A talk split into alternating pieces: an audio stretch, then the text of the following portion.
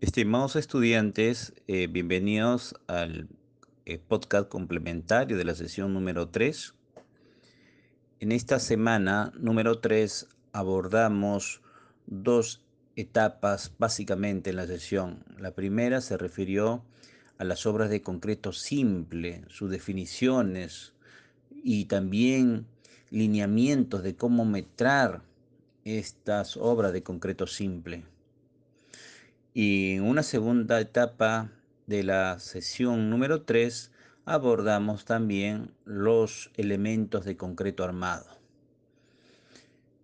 Muy bien, complementando estos conceptos, eh, definimos las obras de concreto simple como aquellas que no llevan refuerzos dentro de su proceso constructivo. Mencionamos estructuras básicas, ¿no? Por ejemplo, en el caso de la cimentación, tenemos elementos que no llevan refuerzos, por ejemplo, las eh, obras de concreto simple o la cimentación de concreto simple, por ejemplo, el, cimiento ciclópeo, ¿no? ¿Por qué se llama ciclópeo? Como señalamos, se llama ciclópeo porque lleva piedra ciclópea. Este cimiento de concreto simple está elaborado con hormigón, ejemplo, ¿no? Tiene hormigón, eh, tiene cemento, tiene piedra ciclopia. De algún modo, eh, tiene, llamémosle, una resistencia menor a otro tipo de concreto. Este tipo de cimentación simple es recomendable cuando la edificación no va a tener un peso, una magnitud relevante, ¿no? Podríamos hablar de una edificación de hasta dos pisos.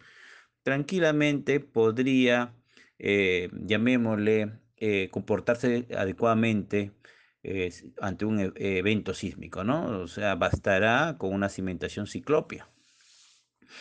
Otros elementos ciclopios, otros elementos de concreto simple, por ejemplo, eran las, los sobrecimientos de concreto simple.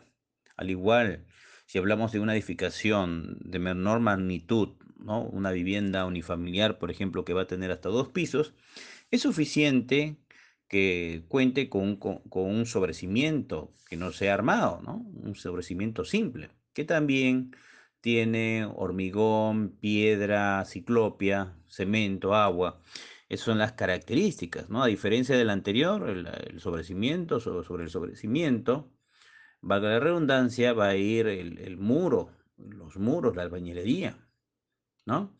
Este elemento sirve de alguna manera eh, como protector del muro, ¿no? A fin de que evitar que se presente patología en los muros, se coloca un sobrecimiento. Otros elementos complementarios a los sobrecimientos, por ejemplo, son los, las losas, los pisos eh, de relleno, ¿no? los pisos de concreto simple, ¿no? para hacer la primera base, por ejemplo, de nuestros, el primer piso, ¿no? para determinar el nivel de piso terminado. Ahí tenemos que utilizar un, un piso de concreto simple, te puede ser hasta de 2 pulgadas, con un acabado frotachado, ¿no? que va a servir para base de los, de los acabados. Eso será suficiente con, esta, con este piso de concreto simple en el caso de que hablemos de una vivienda unifamiliar, donde solamente eh, las cargas móviles sean las personas. ¿no? El peso de una persona será suficientemente soportada por este piso de concreto simple. Por otro lado, si hablamos de también elementos de concreto armado, podríamos hablar, por ejemplo, de toda la gran envergadura de, elementos que tenemos, ¿no? Empezando de las cimentaciones, como hemos señalado, eh, como precisamos, cuando el suelo tiene baja capacidad portante, podemos utilizar una platea de cimentación.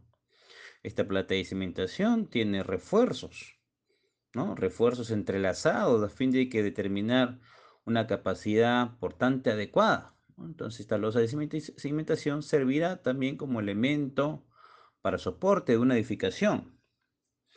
Otros elementos básicos para edificaciones de mayor envergadura tenemos, por ejemplo, las zapatas, Las zapatas que tienen, que son elementos de concreto armado, cuyo, cuyos elementos del concreto, cuyos insumos del concreto son otros, a diferencia del concreto simple. Acá podemos hablar de la piedra chancada ya, ¿no? Elementos como la piedra chancada, la arena gruesa, el cemento, eh, y el refuerzo propiamente son elementos básicos, son insumos básicos del concreto armado. Zapatas, eh, podemos hablar de las escaleras, columnas, vigas, entrepisos, todos llevan elementos de concreto armado.